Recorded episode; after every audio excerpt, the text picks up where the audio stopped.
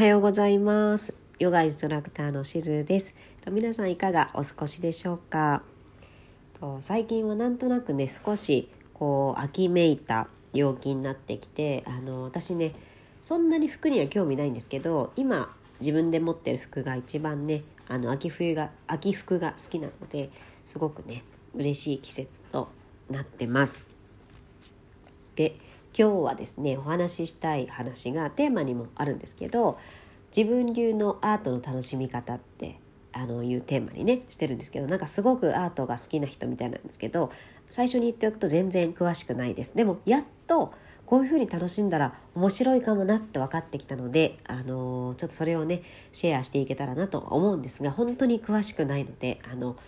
そこでもしかしたら詳しい方がそれに興味持って聞いてくださったらちょっと申し訳ないなと思って先に謝っておきますごめんなさい。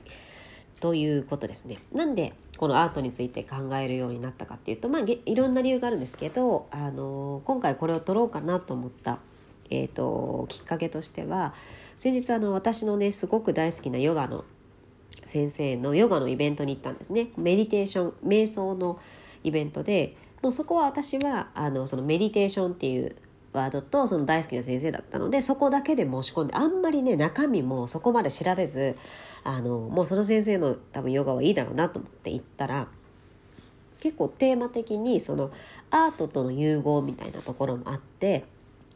そのメディテーションをしながらとかあとそのこう朗読詩を朗読したりとか音楽を聴きながら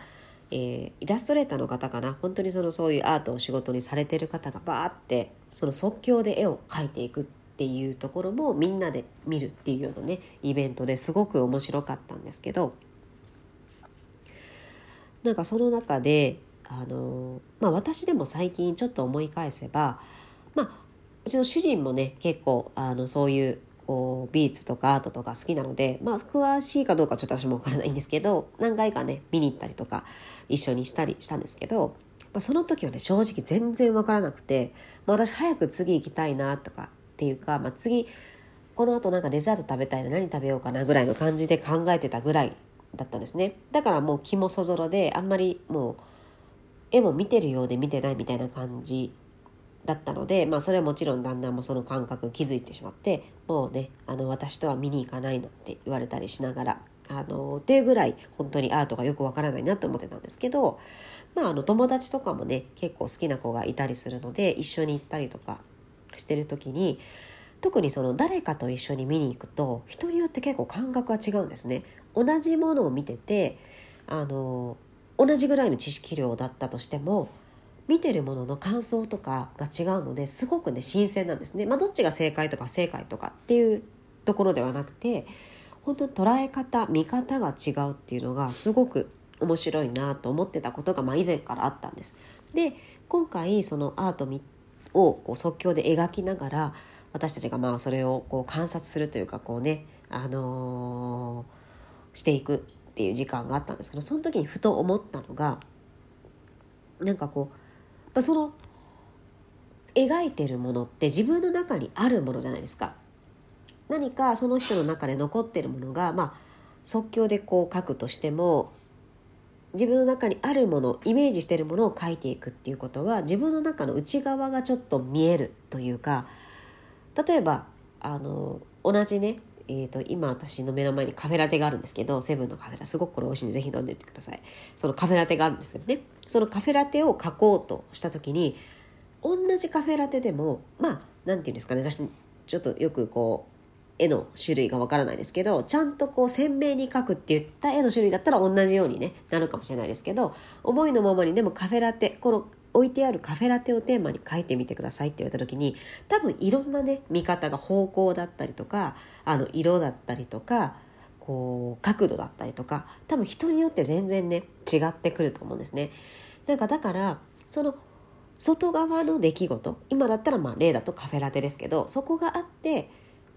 同じだったとしても同じ出来事同じものがあったとしても人それぞれの反応は心の内側の反応は違ってくる。でそれがこう視覚化されるのが結構アートなのかななんて私が、まあ、これなんとなくですけど思って。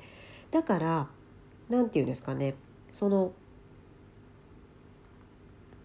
アートを見て話すのももちろんそれを感じるものも人によって違うしそのアートで作られるものもその人の内側が現れてるんだなって思うと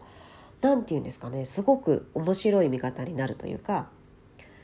例えばあのそうですねカフェラテを描いたとしてもなんでこの人はここをちょっとにじませたんだろうとかこの人はなんでこの角度から描いたんだろうとか何かねいろいろこううんその絵とかアートそのもの見えてるものだけじゃないその人の感覚とかそういうものがこう、まあ、想像の範囲かもしれないんですけど楽しめるなと思ったんですね。なのでその友達と行ったアートの時はすごアートの美術館だったかな？行った時はすごく楽しかったんですけどそういうふうになん自分のことも知れるし相手のことも知れるしそしてその展示されてるものの知識へも知識といったらまた違うんですけどこう興味も湧いてくるしといった感じですごくねなんか私の中で今までアートってちょっと退屈正直本当申し訳ないんですけど退屈なものとっていうか、まあ、ちょっと遂行なもので私にはあんまりこう理解できないものみたいな印象があったんですけど、まあ、今回前から少しずつは思ってきてたんですけど今回のそのあのイベントでさらにあ私こういう感覚があるから最近ちょっとあのアートとかに興味があるのかななんて思ったりしました。なのであのまたねちょっとだいぶねコロナも落ち着き出してるのでせっかくまあね東京っていうのは多分そういうのがいっぱいねこう見れる環境ではあったりするので今度ねちょっとあのまた一人でもいいしあの主人とかね友達とか誘って行ってみようかななんて思いました。なんかそのこのイベントでも言われてたんですけど別にそのアートのことだけじゃなくてとヨガでね、まあ、よく言われるんですけど何か起こった時に、え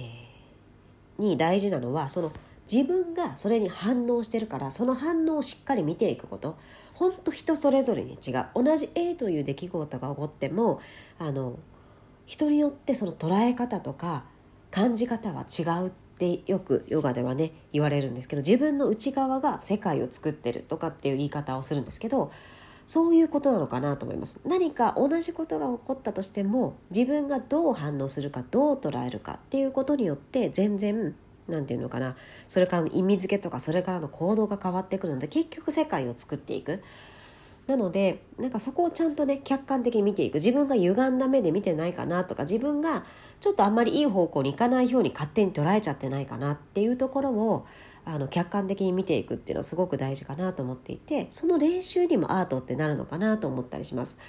何かこう自分のでき近い出来事だと結構ね恐怖心とかちょっとこう今までの癖とかで歪んだ捉え方しがちなんですけどアートってちょっと距離があるので客観的に見やすいと思うんですね。なのでそういうところで少しこう練習をしていってこういろんな見方ができるようにそして常にそれに意味づけてるのは自分自身の内側だっていうところをあの忘れないでおく。そうしたらなんか自分の中の日常で何か起こった時もちょっと客観的にね今こういう捉え方を出来事 A という出来事が起こったかもしれないけどもそれをこういうふうに捉えてるのは自分自身なんだって。じゃあ自分はここからどうしていきたいんだっていうところに常にねこうニュートラルな部分っていうんですかね。あの真ん中に常に軸に戻れるような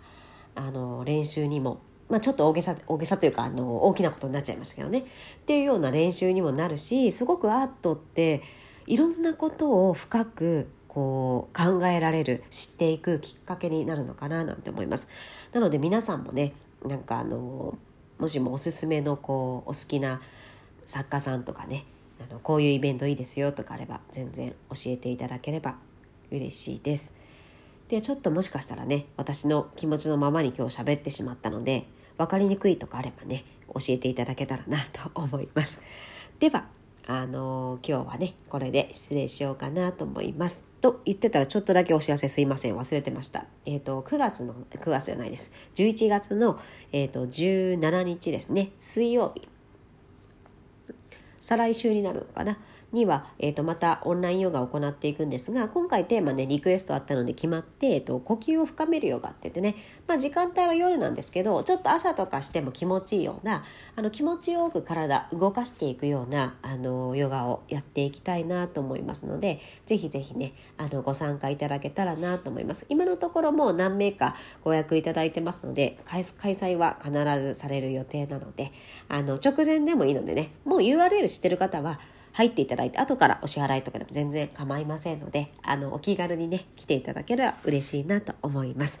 ではこちらで失礼します。ありがとうございました。